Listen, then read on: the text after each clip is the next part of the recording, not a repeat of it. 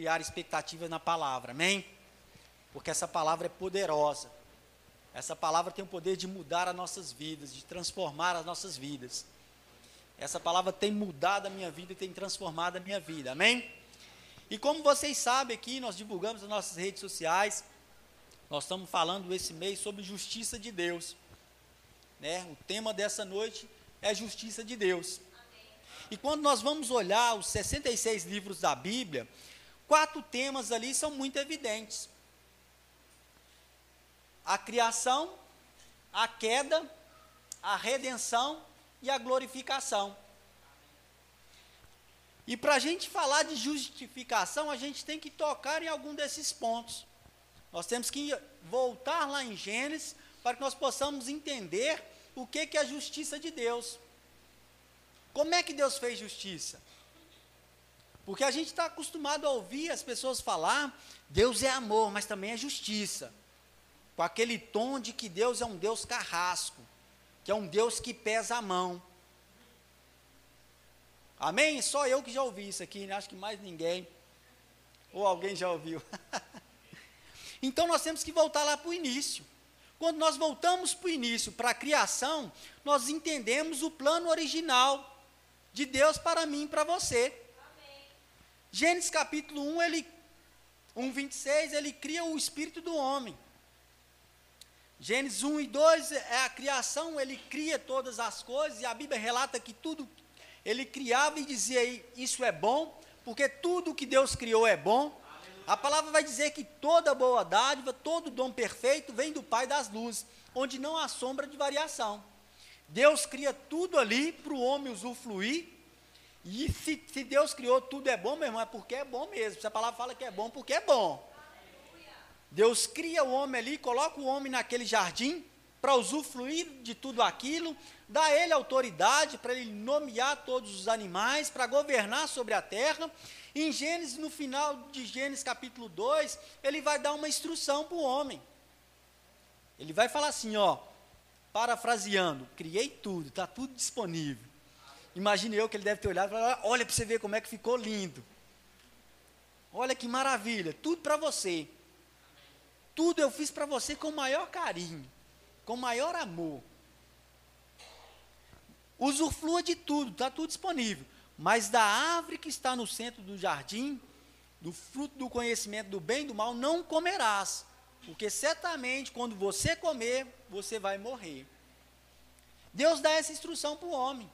Em Gênesis capítulo 3, a gente vê a queda do homem. A serpente induz a mulher ali, né? faz ela colocar em xeque o que a palavra de Deus diz. Né? Eu costumo dizer que o primeiro pecado foi a incredulidade. Porque se eles tivessem crido naquilo que Deus falou, meu irmão, quando a serpente veio com aquela sugestão, ele falou assim: Deus falou, ele é fiel para cumprir. Se a gente comer, a gente vai morrer, a gente não vai fazer isso. Mas eles decidem colocar em xeque o que Deus tinha falado. A serpente fala: Não, não foi bem assim, não, e tal.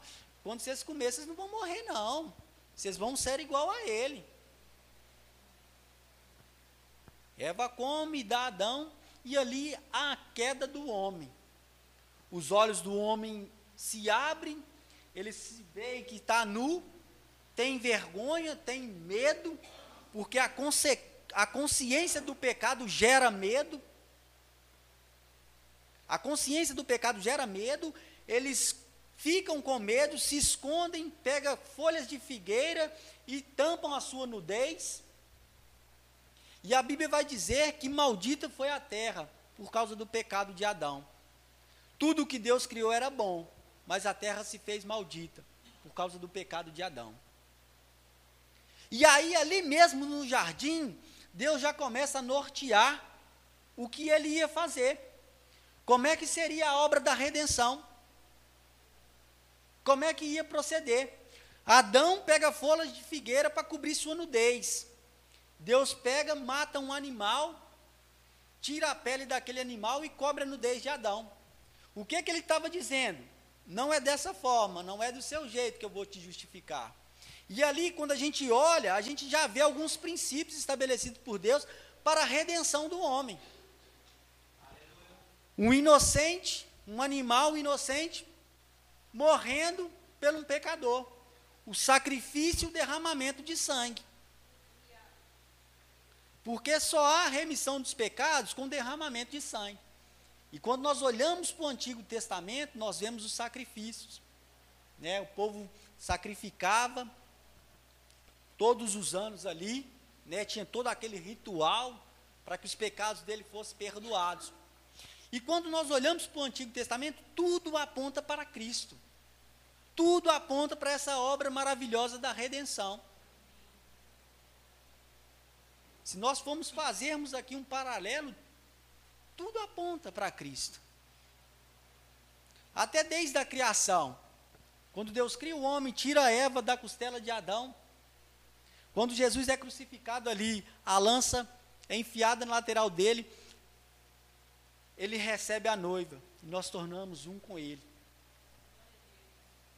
Tudo no Antigo Testamento aponta para Cristo, para a obra da redenção. E é sobre esta obra da redenção, onde inclui a, a justiça de Deus nas nossas vidas, que nós vamos falar nessa noite. Amém?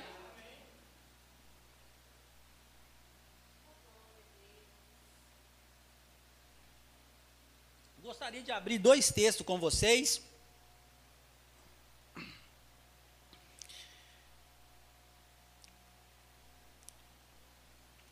Romanos capítulo 3, versículo 23.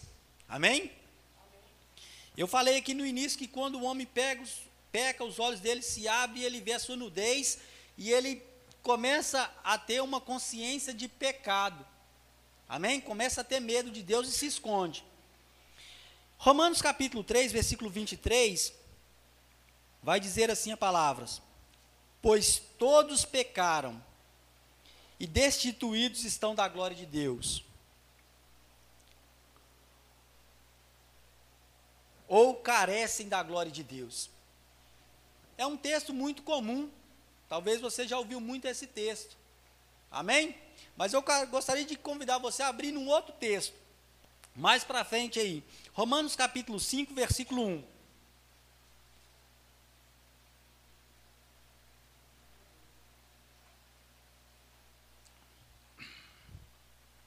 Amém? Quem encontrou pode glorificar. Quem não encontrou pode glorificar também. Amém? Romanos capítulo 5, versículo 1. Justificados, pois, mediante a fé, temos paz com Deus, por meio do nosso Senhor Jesus Cristo. Amém? Texto Romanos 3, 23 está dizendo: Pois todos pecaram, destituídos estão da glória de Deus. Romanos 5:1 está dizendo: justificados, pois, mediante a fé, temos paz com Deus por meio do nosso Senhor Jesus Cristo. Se nós pegarmos esses dois textos de formas isoladas, sem analisar o contexto, vai haver uma controvérsia aqui. Qual a condição que nós encontramos? Gostaria de levar você a refletir nessa noite. Qual posição você encontra? Pecador destituído da glória de Deus ou justificado com paz com Deus e comunhão com Ele? Aleluia! Nós não podemos pegar um texto fora de um contexto e criar um pretexto. Porque as pessoas lá fora, para justificar o seu erro, para justificar uma vida de pecado, elas falam que todos são pecadores. Eles vão falar que todos são pecadores. E você sabia que a Bíblia só foi dividida em capítulos e versículos depois do século XV? Mais ou menos ali no ano de 1560, que eles conseguiram dividir a Bíblia toda. Porque essa aqui é uma carta de Paulo aos Romanos. E quando você vai analisar o contexto, está falando sobre a justiça de Deus. Ele está falando ali que Deus estava libertando o povo da maldição da lei. Então nós não podemos pegar um texto fora de um contexto e vivermos uma vida que não é a nossa realidade hoje. Qual que é a minha e a sua realidade hoje? Nós fomos justificados. Mediante a fé, temos paz com Deus por meio do nosso Senhor Jesus Cristo. Essa é a minha e a sua condição hoje. Nós fomos justificados. Então nós não podemos viver de outra maneira, achando que somos pecadores. Talvez você está falando assim, ah, mas eu ainda peco. Meu irmão, o caso de você pecar não te faz você um pecador. Eu aprendi um exemplo com o meu pastor e eu não esqueço nunca. Ele falou assim, ó, eu, eu pesco uma vez por ano, às vezes duas, né, às vezes já fui no Amazonas, já fui no Pará, já fui no Mato Grosso. Isso me faz um pescador? Não. Quem que é o pescador? Aquele cara que está ali todo dia na beira do rio pescando. O cara que vive da prática da pesca. Pecador é quem vive na prática do pecado. Nós ainda podemos pecar, estamos sujeitos a isso, porque ainda não recebemos um corpo glorificado. Mas o pecado na minha e na sua vida é um acidente. Porque nós vivemos uma vida justa. Nós somos justiça de Deus. Amém? Abra comigo lá em 2 Coríntios 5,17. Quero que você entenda qual que é a sua realidade hoje. Amém?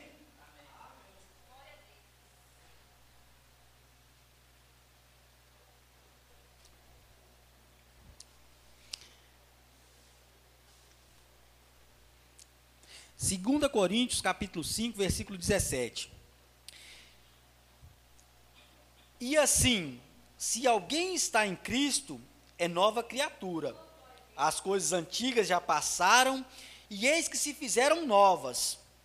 Ora, tudo isso provém de Deus, que nos reconciliou consigo mesmo por meio de Cristo e nos deu o ministério da reconciliação, a saber que Deus estava em Cristo reconciliando consigo o mundo, não levando em conta os pecados dos seres humanos e nos confiou a palavra da reconciliação. Portanto, somos embaixadores em nome de Cristo. Como se Deus exortasse por meio de nós. Em nome de Cristo. Pois pedim, pedimos que vocês se reconciliem com Deus. Aquele que não conheceu o pecado, Deus o fez pecado por nós, para que nele fôssemos feito justiça de Deus. Qual que é a minha e a sua condição hoje, nós que aceitamos a Cristo? Nós temos o, novo, o nosso espírito recriado, nós somos uma nova criatura, nós somos chamados para viver o ministério da reconciliação, e nós fomos justificados por Jesus, porque aquele que não conheceu o pecado, ele se fez pecado por nós, para que nós fôssemos feitos justiça de Deus. Deus é justo, meu irmão. E a palavra dele tem que se cumprir. Ele falou: se você comer, você vai morrer. E houve a queda do homem. Agora nós tínhamos uma dívida para ser paga. Entre aspas, nós tínhamos uma pena a pagar. E era a morte. Mas Deus, no seu infinito amor, Ele envia o seu filho para morrer na cruz do Calvário, pelo meu e pelo seu pecado. 2 Coríntios 5, ali no verso 21, vai falar: Aquele que não conheceu o pecado, se fez pecado por nós, para que nós fôssemos feitos justiça de Deus. Deus queria reestabelecer aquele plano original, aquela comunhão, aquela intimidade. Porque quando Ele nos criou, Ele estava criando uma família.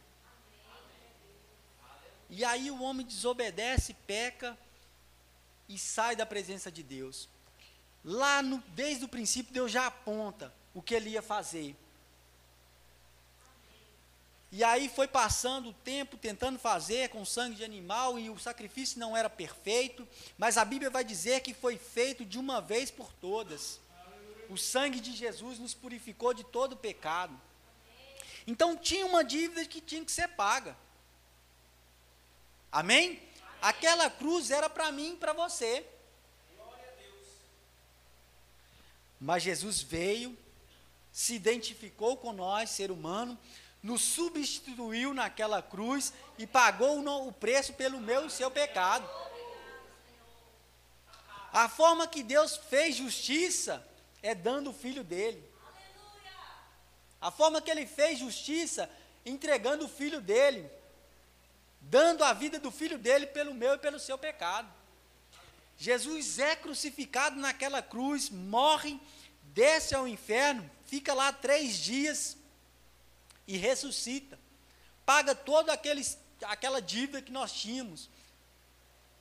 Ele paga tudo que tinha que ser pago ali, no meu e no seu lugar. Amém? Ele nos substitui naquela cruz. Aquela cruz não era para ele. Ele não conheceu o pecado. Mas ele se fez pecado por nós. Para que nós fôssemos feitos justiça de Deus.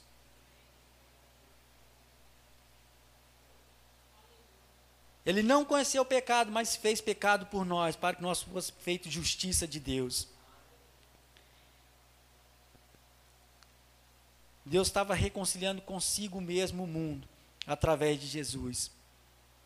Abra comigo mais um texto aí, Romanos capítulo 4, versículo 25.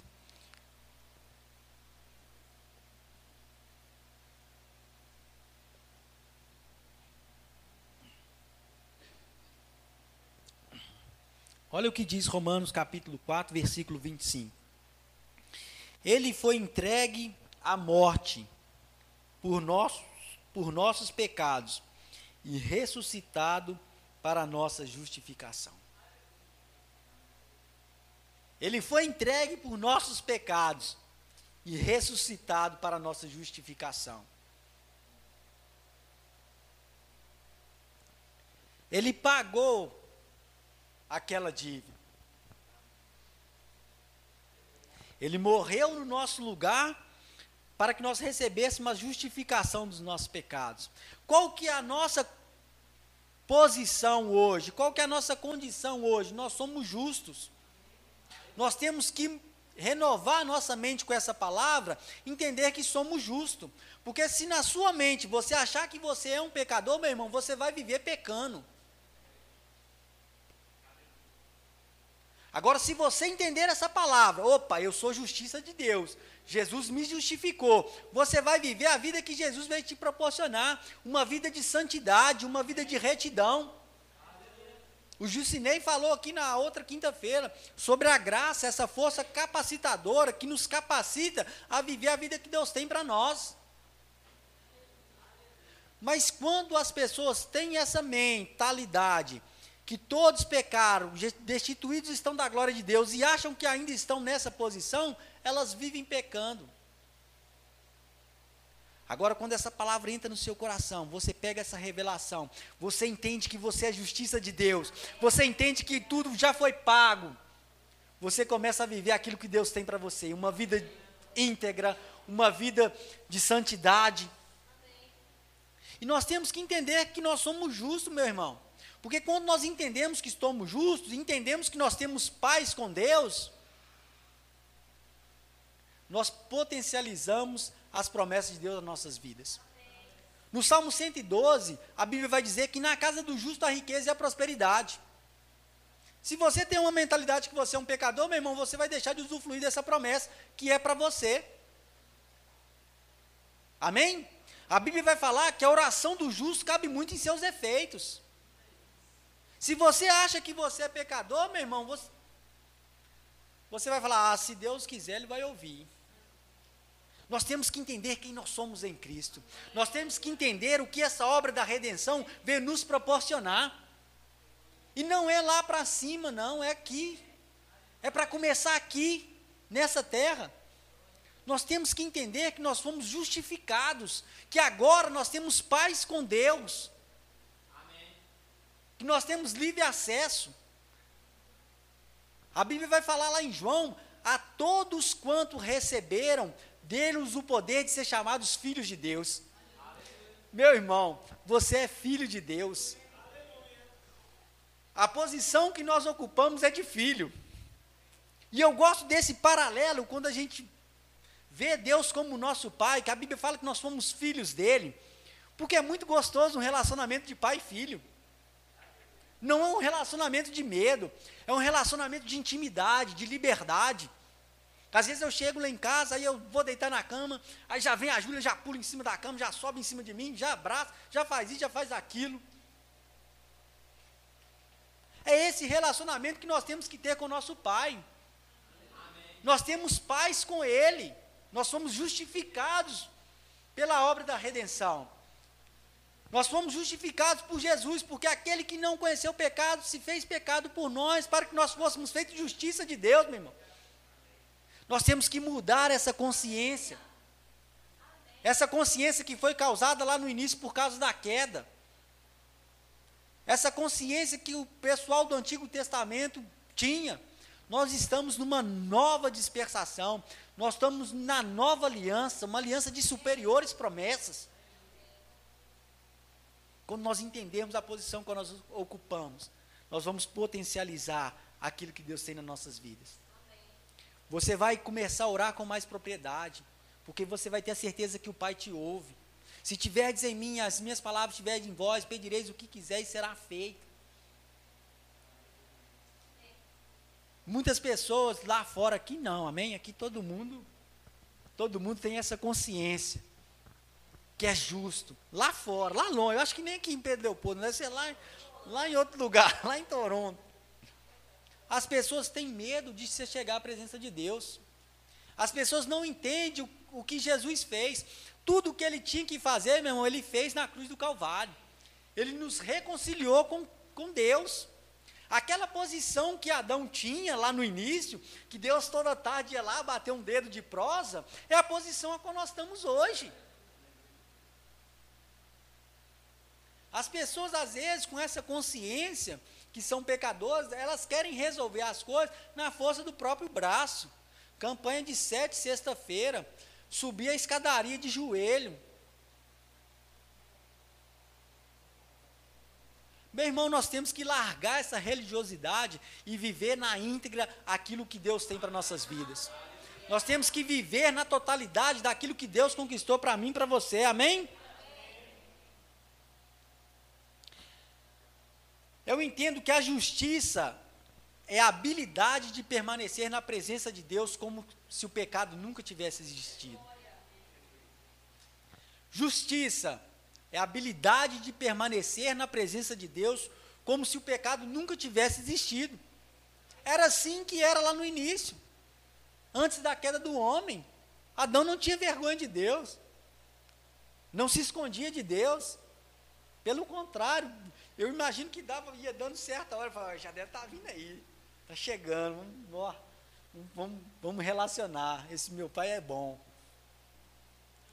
Essa consciência que nós temos que ter, meu irmão, que nós somos lavados pelo sangue de Jesus, o lavar regenerador do sangue de Jesus. Amém?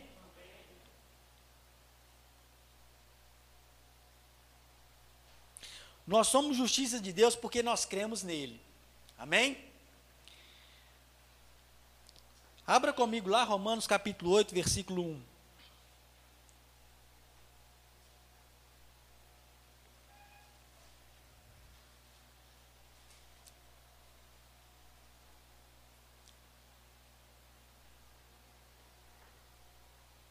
Romanos capítulo 8, versículo 1.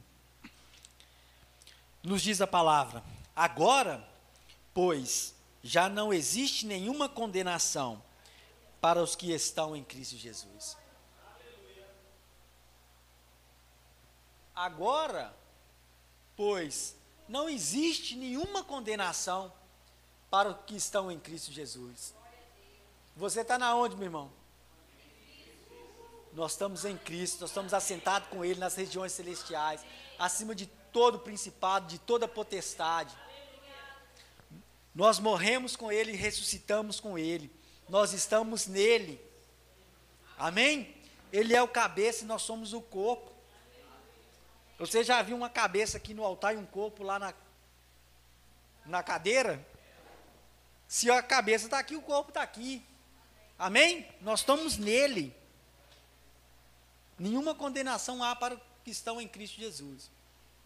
Mas eu gostaria que você abrisse um texto que está lá em em João capítulo 3, no versículo 17. João 3,16 todo mundo conhece, né? Porque Deus amou o mundo de tal maneira que deu seu Filho unigênito para que todo aquele que nele crê não pereça, mas tenha vida eterna. Mas o 17 vai dizer o seguinte: Porque Deus enviou o seu Filho ao mundo, não para que condenasse o mundo, mas para que o mundo fosse salvo por ele. Quem nele crê, quem nele, quem nele crê, não é condenado, mas o que não crê já está condenado, porque não crê no nome do unigênito Filho de Deus. Olha o que está dizendo o versículo 18. Para quem crê em Deus, em Jesus Cristo, não tem condenação. Mas para aquele que não crê já está condenado. Porque nem todo mundo é justiça de Deus.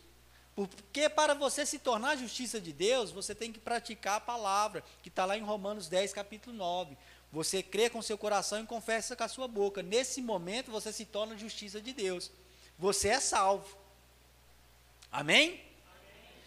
Em contrapartida, o sacrifício de Jesus foi para aqueles que creem. Mas para aqueles que não creem, a justiça vai ser aplicada. Do mesmo jeito que é aplicado na vida daquele que crê. Quem não crê já está condenado. Amém?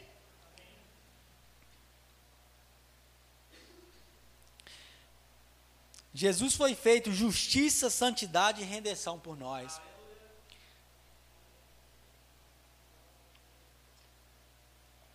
Não tem nada a ver com o que eu faço, meu irmão. Tem a ver com o que ele fez por mim tem a ver com eu tomar posse daquilo que está liberado por mim, através da fé. Amém? Abra lá comigo mais um texto.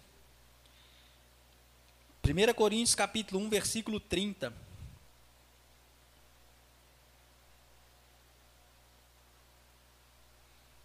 Está aprendendo alguma coisa nesta noite? Vocês têm liberdade, amém? Está na casa do Pai. Pode glorificar, pode exaltar. Não se aveste, não. Amém? 1 Coríntios capítulo 1, versículo 30.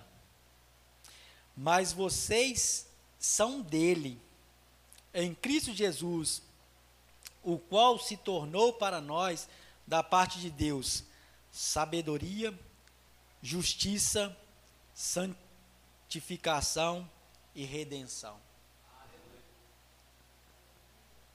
Você sabe o que, que significa a palavra redenção?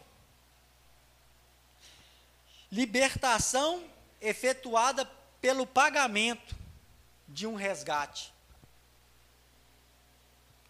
Amém? Jesus pagou o preço pelas nossas vidas. Ele nos resgatou. A Bíblia vai falar que ele nos tirou do império das trevas e nos transportou para o reino do Filho do seu amor. Ele nos resgatou, ou em outra tradução vai falar, ele nos resgatou do império das trevas e nos transportou para o reino do Filho do seu amor. Antes de Cristo nós estávamos condenados, mas agora nós somos justiça de Deus. Mas agora nós somos justiça de Deus. Agora nenhuma condenação há nem para mim nem para você, meu irmão. Quando você colocar a sua cabeça no travesseiro, ou quando você for orar, você tem que ter isso na sua mente. Eu sou justiça de Deus. Eu sou justo, Ele me justificou através da obra maravilhosa da redenção. Através desse pagamento, desse resgate, eu tenho paz com Deus, nenhuma condenação há para aqueles que estão em Cristo. Porque muitas das vezes há uma batalha na nossa mente.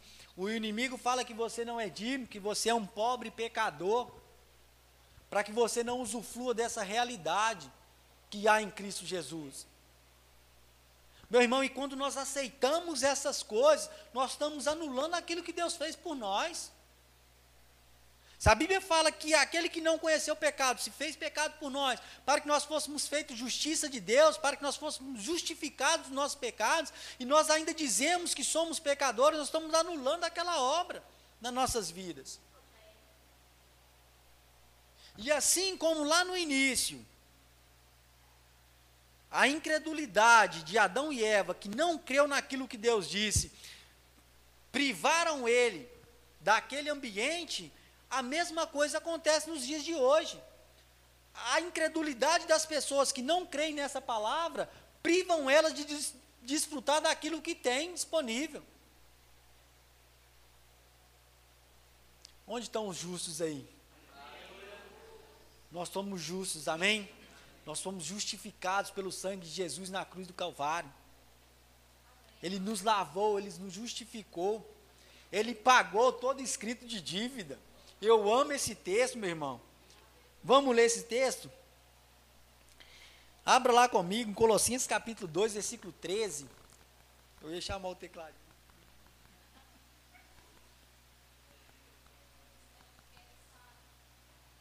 Quer, vou chamar violonista então. Estou brincando, pode ficar à vontade aí. Amém? Colossenses capítulo 2, versículo 13.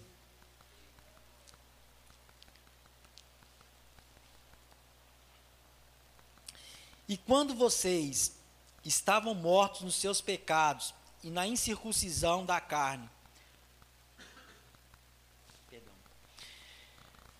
E quando vocês estavam mortos nos seus pecados e na incircuncisão da carne, quando faz menção à incircuncisão da carne, está fazendo menção às obras da lei, amém? A lei. Ele lhes deu vida juntamente com Cristo. Ele lhes deu vida juntamente com Cristo. Olha a condição que nós estávamos. Nós estávamos mortos por nossos delitos e pecados. Mas Ele nos deu vida juntamente com Cristo, perdoando alguns dos nossos pecados. Não é isso não? Perdoando todos os nossos pecados cancelando o escrito de dívida que era contra nós e que constava de ordenâncias, o qual nos era prejudicial, removendo inteiramente, cravando na cruz do Calvário. Nós tínhamos uma dívida que era prejudicial para nós. Mas o texto aqui diz que Jesus removeu inteiramente, cravando na cruz. Removeu inteiramente esse escrito de dívida. Ele rasgou, ele cancelou a dívida. Nós não temos que pagar mais nada, meu irmão. Está tudo pago. Está tudo pago. Você não tem que pagar a promessa para receber uma bênção de Deus, não, porque Ele já te abençoou com toda a sorte de bênçãos nas regiões celestiais em Cristo Jesus. Você não precisa de pagar uma penitência para você usufruir da vida abundante que Jesus veio conquistar, não. Você só precisa reconhecer o que Ele fez por você na cruz do Calvário. Reconhecer Ele como o único suficiente Salvador da sua vida e viver aquilo que Ele veio te proporcionar. Ele rasgou o escrito de dívida. Quando o diabo vier te falar que você é pecador, que você é pobre, miserável, irmão, você fala com ele aqui, não, Satanás. Eu sou justiça de Deus. Eu sou justiça de Deus. Porque a Bíblia vai falar, meu irmão, que o povo perece por falta de conhecimento. Oséias 4, 6. Tem muita gente perecendo por falta de conhecimento. Por falta de entender esses princípios, entender essa obra da redenção, entender o que que isso veio nos proporcionar. Lá em 1 Timóteo, no capítulo 2, no verso 4, vai dizer que o desejo de Deus é que todos sejam salvos e cheguem ao pleno conhecimento da verdade. A salvação é o primeiro passo. Você agora é justificado. Você agora salvo, você tem paz com Deus, você tem o seu espírito recriado. Mas agora você tem que pavimentar uma trajetória terrena baseada na palavra de Deus. Você tem que pavimentar a sua jornada naquilo que Deus diz a nosso respeito. Porque eu imagino, meu irmão, quando chegar aquele grande dia, em que nós partimos dessa para melhor, que nós fomos promovidos, chegar lá em cima, tantas pessoas vão chegar lá, e às vezes Deus vai falar assim: Nossa, mas eu tinha tanta coisa para você. Eu tinha uma vida abundante. Eu tinha uma vida de saúde divina. Eu te justifiquei.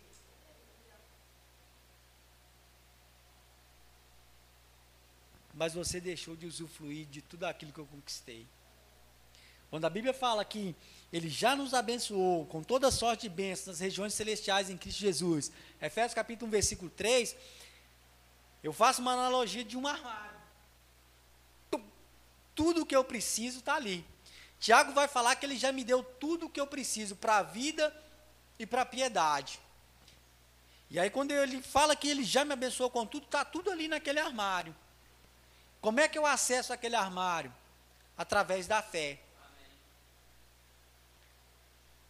E nós sabemos o que é fé. Hebreus capítulo 11, versículo 1. A fé é a certeza das coisas que se esperam, a convicção dos fatos que não se veem. Eu tenho certeza de tudo aquilo que está aqui nessa palavra vai se cumprir na minha vida. Essa vida abundante que Ele veio me proporcionar vai se cumprir na minha vida. A palavra diz que na casa do justo a riqueza e a prosperidade. Essa palavra vai se cumprir na minha vida. E eu não preciso ver para crer. Eu creio e celebro aquilo que Ele fez por mim. Nós temos que viver essa vida, nós temos que entender essa mentalidade. Deus não é um, um pai ruim, meu irmão. A Bíblia vai falar que toda boa dádiva, todo dom perfeito vem dele, onde não há sombra de variação. A Bíblia vai falar que a expressão exata dele é Cristo. Nós temos que tirar essa consciência de pecado que às vezes nos acusa e acha que Deus está pesando a mão. Deus não tem nada a ver com isso. Deus não coloca enfermidade em ninguém, meu irmão. A expressão exata dele é Cristo. Você viu Cristo colocando enfermidade em alguém? Pelo contrário, ele veio desfazer as obras do diabo. A enfermidade, a escassez, essas coisas, essas mazelas que veio nessa terra depois da queda do homem, porque a terra se fez maldita por causa do pecado do homem. Porque tudo que Deus criou era bom. Essas coisas são obra do diabo. Amém? Amém? Nós temos que ter essa consciência, essa convicção que nós somos justiça de Deus. Nós temos que entender que tudo já foi pago. Todo escrito de dívida foi rasgado, foi cancelado. Não há nada que nos acusa. Mas isso, meu irmão, não é para a gente viver uma vida de qualquer maneira. A Bíblia vai falar: onde abundou o pecado, superabundou a graça. E o apóstolo Paulo vai trazer um equilíbrio muito grande. Mas onde superabundou a graça não é para você viver pecando, não. É para você entender que o maior agora habita dentro de você. É para você entender que existe uma graça que te capacita a viver o plano original de, original de Deus para a sua vida que existe agora o Espírito Santo te guiando em toda a verdade, para você viver da mesma forma que Jesus viveu, em retidão, em santidade. Para viver uma vida onde não há mais lugar para o pecado. 2 Coríntios capítulo 5, 17 vai falar sobre isso, para viver uma vida como nova criatura. Essas mazelas, as coisas velhas já passaram e tudo se fez novo. Agora você tem a natureza divina. Agora você faz parte da natureza divina. Nós temos que entender essas verdades. Nós somos um espírito, possuímos uma alma e habitamos num corpo. O nosso corpo é a forma de nós interagirmos com esse mundo físico, mas nós somos seres espirituais. Quando eu falei da criação aqui, Deus cria o homem lá em Gênesis 1, capítulo 1, versículo 26 e 27, ele cria o espírito do homem. Se você ler a obra da redenção, da criação, ele só vai criar o boneco de barro, essa matéria, em Gênesis capítulo 2, versículo 7, que ele vai formar essa matéria. Colossenses vai falar que nós somos um espírito, possuímos uma alma e habitamos num corpo. A nossa natureza é divina. Para nós relacionarmos com Deus, tem que ser nesse âmbito espiritual. Porque Ele é um espírito. Nós também somos um espírito. Então, a nossa realidade natural, o que está acontecendo no nosso mundo natural, não muda a nossa realidade espiritual. Nós somos justos em Cristo Jesus. Nós somos justificados pelo sacrifício dele na cruz do Calvário. Amém?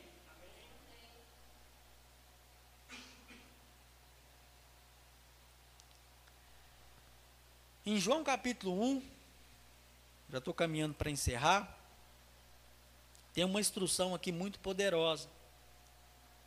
Que eu gostaria que você pegasse essa instrução e praticasse ela, amém? 1 João capítulo 1, versículo 7.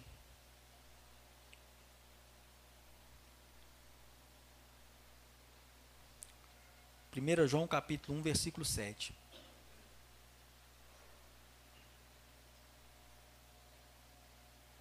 Tem algumas instruções aqui, amém? Se andarmos na luz, como Ele está na luz, mantemos comunhão uns com os outros, o sangue de Jesus, seu Filho, nos purifica de todo pecado. Eu falei aqui que a gente não pode pegar dessa realidade que somos justos e viver uma e tentar justificar uma vida de pecado, porque é controverso, meu irmão.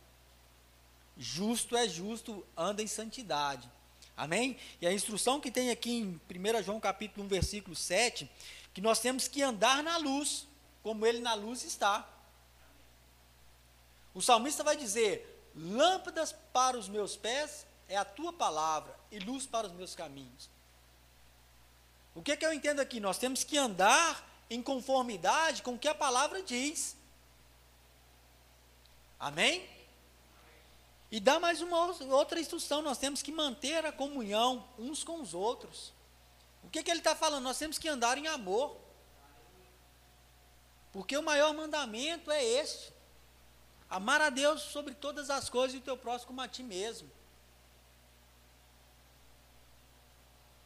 Se nós andarmos na luz, se nós mantivermos comunhão uns com os outros, o sangue de Jesus, seu Filho, nos purifica de todo pecado. Amém? A chave para uma vida bem-sucedida é andar em linha com essa palavra. A chave para ter uma vida bem-sucedida é praticar essa palavra. Porque lá em Tiago vai falar para a gente não ser simplesmente ouvintes, mas praticantes. Eu costumo dizer que Deus não tem compromisso com o ser humano. Talvez você está aí, mas não, como assim? Deus não tem compromisso com o ser humano? Deus não tem compromisso com o ser humano. Porque se fosse com o ser humano, todas as pessoas tinham que viver essa vida abundante. Mas Deus tem compromisso com a palavra dele, porque ele vela para que ela se cumpra. Se você creu com seu coração e confessou com a sua boca, você tem o seu espírito recriado, você passa a usufruir daquilo que está disponível, na prática da palavra. Amém? Por isso que a Bíblia vai dizer que o justo vive pela fé. E a fé vem por ouvir e ouvir a palavra. Essa é a nossa realidade em Cristo. Nós somos justiça de Deus. Nós somos justificados pelo sangue dele. O sangue dele nos purifica de todo pecado. Todo escrito de dívida foi rasgado. Mas nós temos que andar na luz, como ele na luz está. Amém? Não há comunhão entre luz e trevas. Não há comunhão entre o bem e o mal. Não tem como agradar dois senhores. Mas nós temos que agarrar essas verdades bíblicas e viver a totalidade daquilo que Jesus veio conquistar para nós. Nós temos que firmar nessa palavra. Isso não quer dizer, meu irmão, que não, vi, não vão vir circunstâncias, que não vão vir desafios. Mas o apóstolo Paulo vai dizer: o que nos separará do amor de Deus? A tribulação, a fome, a angústia, a escassez, a nudez, ele vai dizer: nada nos separará do amor de Cristo. Porque em todas estas coisas somos mais que vencedores em Cristo Jesus. As circunstâncias vão se levantar. E Jesus falou sobre isso. Veio o vento, veio a tempestade sobre o prudente e o insensato. Qual que era a diferença do prudente? Ele edificou a sua casa sobre a rocha, que é a palavra. O insensato edificou a sua rocha sobre a areia. A circunstância se levantou sobre a vida daquele que estava firmado na palavra. Nada aconteceu. Aquela casa se manteve de pé. A mesma circunstância, o mesmo vento, a mesma tempestade se levantou na casa daquele que tinha firmado a sua casa na areia, que não estava alicerçado nessa palavra. E a Bíblia relata que foi grande a ruína. Amém? Por isso que o nosso desejo é o desejo de Deus. Que todos sejam salvos e cheguem ao pleno conhecimento da verdade. O nosso desejo é que você entenda quem você é em Cristo Jesus, o que Ele fez por você. Ele te justificou, Ele te comprou com um alto preço preço de sangue. E você é justiça de Deus, nova criatura, sacerdócio real, geração eleita, povo de propriedade exclusiva de Deus.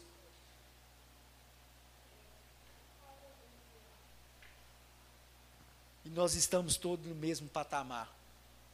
Somos todos filhos do Deus Todo-Poderoso. Somos todos filhos desse Deus grandioso desse Deus majestoso, desse Deus que não poupou nem o próprio filho, antes entregou por nós na cruz do Calvário.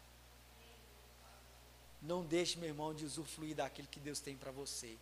Não se prive de usufruir desses benefícios que essa obra nos proporciona. Viva uma vida íntegra, uma vida justa, uma vida de santidade uma vida entendendo que hoje o maior habita dentro de você. 1 João 4,4 4 vai dizer isso, que o maior habita dentro de você. Vai dizer que o Espírito Santo habita dentro de você e os que são filhos de Deus são guiados pelo Espírito de Deus. Ele vai te guiar em toda a verdade. Existe uma graça que pega junto com você para você viver essa vida de santidade. Amém? Você é justiça de Deus. Fala para o irmão que está do seu lado aí. Você é justiça de Deus.